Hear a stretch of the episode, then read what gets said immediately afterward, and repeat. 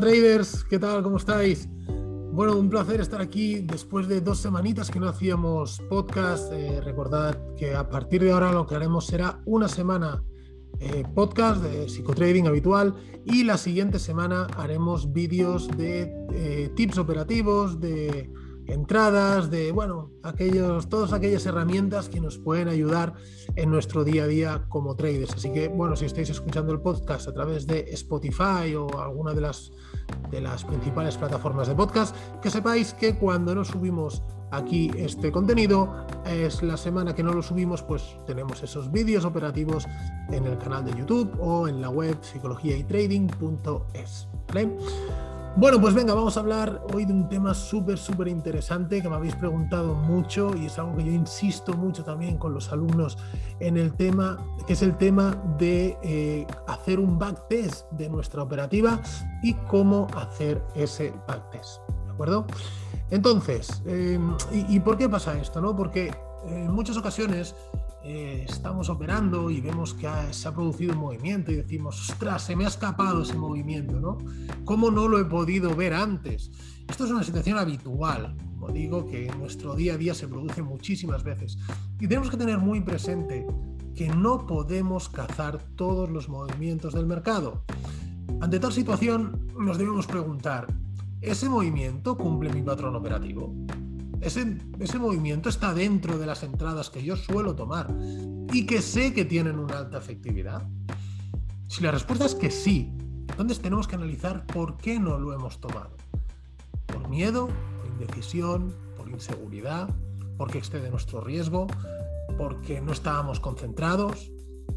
Debemos tener muy claras nuestras entradas y si se cumplen nuestros patrones operativos, encaja el riesgo y el contexto es favorable, debemos tomar la posición. ¿Qué problema hay si salto un stop? Absolutamente ninguno, siempre y cuando esté bajo nuestros parámetros. Otro punto distinto es eh, si no está cumpliendo ese patrón operativo. ¿Vale? Pero tenemos ese, ese, ese presentimiento ¿no? de que el precio se va a mover en esa dirección. Y el trading no va de presentimientos. Y ese lo sabía, que a veces decimos, no sirve absolutamente de nada. Es decir, ¿lo sabías esta vez? Sí, pero ¿cuántas veces también lo sabías y no se ha dado? Pero de esas no nos acordamos, ¿no? Tenemos solo el foco en el momento eh, diario, en, el, en hoy, ¿no? En la operativa de hoy. Y, y, lo peor de todo es que, ¿qué pasa si tú lo sabías, tomas la operación y finalmente te salta el stop? ¿Qué va a pasar entonces? Entonces vas a decir, para que he entrado, es que no cumple mi patrón operativo, es que no puedo operar en base a impulsos, ¿no? Entonces, tenemos que trabajar con patrones que tengan una ventaja estadística para nosotros. Y para esto es muy importante hacer mucho, mucho backtest de nuestro trading. Eso es algo que realmente muy poca gente hace y los que lo hacen no suelen hacerlo del mejor modo. ¿vale? Así que vamos a detallar una serie de puntos que nos pueden ayudar a determinar cómo hacer un backtest correctamente en nuestro trading. ¿vale? Bueno, en primer lugar, debemos escoger un activo sobre el que trabajar y definir qué patrones de entrada queremos hacer eh, para este backtest. Y digo un activo porque los mercados no se mueven igual. Los índices tienen una tendencia de fondo parecida, pero los movimientos no son exactamente iguales. ¿vale? Así que em, podemos tener nuestro, nuestros tipos de entrada. Yo de hecho trabajo con tres tipos de entrada. Los que habéis hecho el curso de trading o la formación, la mentoría, ya lo sabéis que hay tres tipos de entrada, eh, siempre con algunas variantes dentro de cada tipo de entrada. Pero son entradas muy, muy predefinidas, muy claras, que sabemos perfectamente lo que va a pasar. De hecho, cuando, cuando en el club de traders colgamos la operativa para la corrección, em, muchas veces tomamos todos las mismas entradas, ¿no? Eso realmente, eso es, eso es muy bonito, la verdad, para, para un formador, en este caso, cuando ves que los alumnos toman exactamente las mismas entradas, ¿vale? En el mismo sitio, con el mismo riesgo y salen en el mismo sitio. Ese tipo de parametrización es la que tenemos que tener en nuestra operativa. Entonces, estos tipos de entrada, como digo, los dividimos en tres. una, entrada en tendencia, una entrada en giro y una entrada en rotura. ¿Por qué? Porque el mercado solo puede hacer estas, esas tres cosas, estar en una tendencia, estar en una tendencia y girarse, o estar en un rango y tiene que salir de él. ¿Vale? Una vez hemos clasificado estos patrones y estas entradas, debemos irnos al gráfico a hacer nuestro backtest. Y para ello yo recomiendo hacer un backtest de como mínimo dos años. Sí, sé que es mucho dos años, ¿vale? Em, pero sobre todo si hacemos intradía o scalping, ¿no? Pero tienes que tener en cuenta que el mercado no se mueve igual todos los meses. No es lo mismo operar en enero que en julio y agosto, que en noviembre y diciembre. Mercado tiene unos movimientos distintos, ¿no? Entonces, si nosotros hacemos un backtest de unas entradas a favor de tendencia en unos meses en los que el mercado está lateral, pues esas entradas no van a tener mucha efectividad, pero a lo mejor sí que funcionan en otros momentos del año, ¿no? Entonces, eh, es importante hacerlo durante todo un año, como mínimo. Y digo dos porque a veces los años están influenciados por variables macro, como puede ser el año COVID. Y, ahí, digamos que no tienes una referencia eh, totalmente clara, ¿no?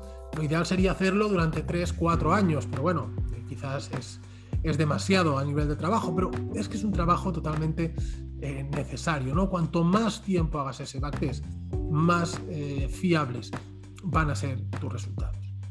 Una vez hecho esto, eh, es, es, importante trabajarlo de la forma más real posible. Si puedes trabajar con un, con un market replay, que ofrecen algunos brokers, pues perfecto. Y si no, pues yo te recomiendo que escondas la parte derecha del gráfico, y vayas pasando vela a vela como si estuvieras operando el mercado en real. ¿vale? De este modo mm, evitarás algo que, nuestra mente suele hacer y es irnos a ver aquellas situaciones de mercado que eh, cumplen nuestras creencias. Esto es lo que se denomina el sesgo de confirmación a nivel psicológico. Esto quiere decir que eh, nuestro ojo, nuestra, nuestra visión, se va directamente a aquellos patrones que ya tenemos nosotros en mente y que se están cumpliendo. Pero no vemos aquellos patrones que se dan, pero que luego nos salta el stop. ¿Vale? Siempre buscamos el momento ideal de la entrada, pero no vemos aquellos que fallan. Esto es algo normal. Entonces, si lo hacemos vela a vela, como si estuviéramos operando el mercado en real, sin, sin que haya psicotrading de por medio, obviamente, pero Mm, lo que nos interesa ahora es el tema operativo. De esta forma eh, veremos cuándo nosotros tomaríamos una posición y veríamos cuándo, eh, funcionaría o cuándo no funcionaría. ¿vale?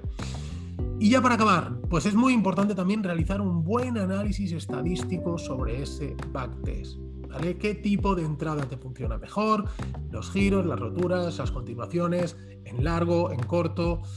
Tu estadística te va a decir qué puntos, cuáles son tus puntos fuertes y cuáles son los aspectos que tenemos que trabajar. Yo es lo primero que le pido a mis alumnos cuando hacemos la mentoría es, oye, a partir de ahora, si no has hecho un análisis estadístico, vamos a empezar a hacer un análisis estadístico, vamos a ver qué dice tu estadística, porque una cosa es lo que yo te pueda decir o lo que yo pueda ver en tu operativa o lo que tú mismo puedas ver en tu operativa y otra cosa es la realidad de los números, ¿no?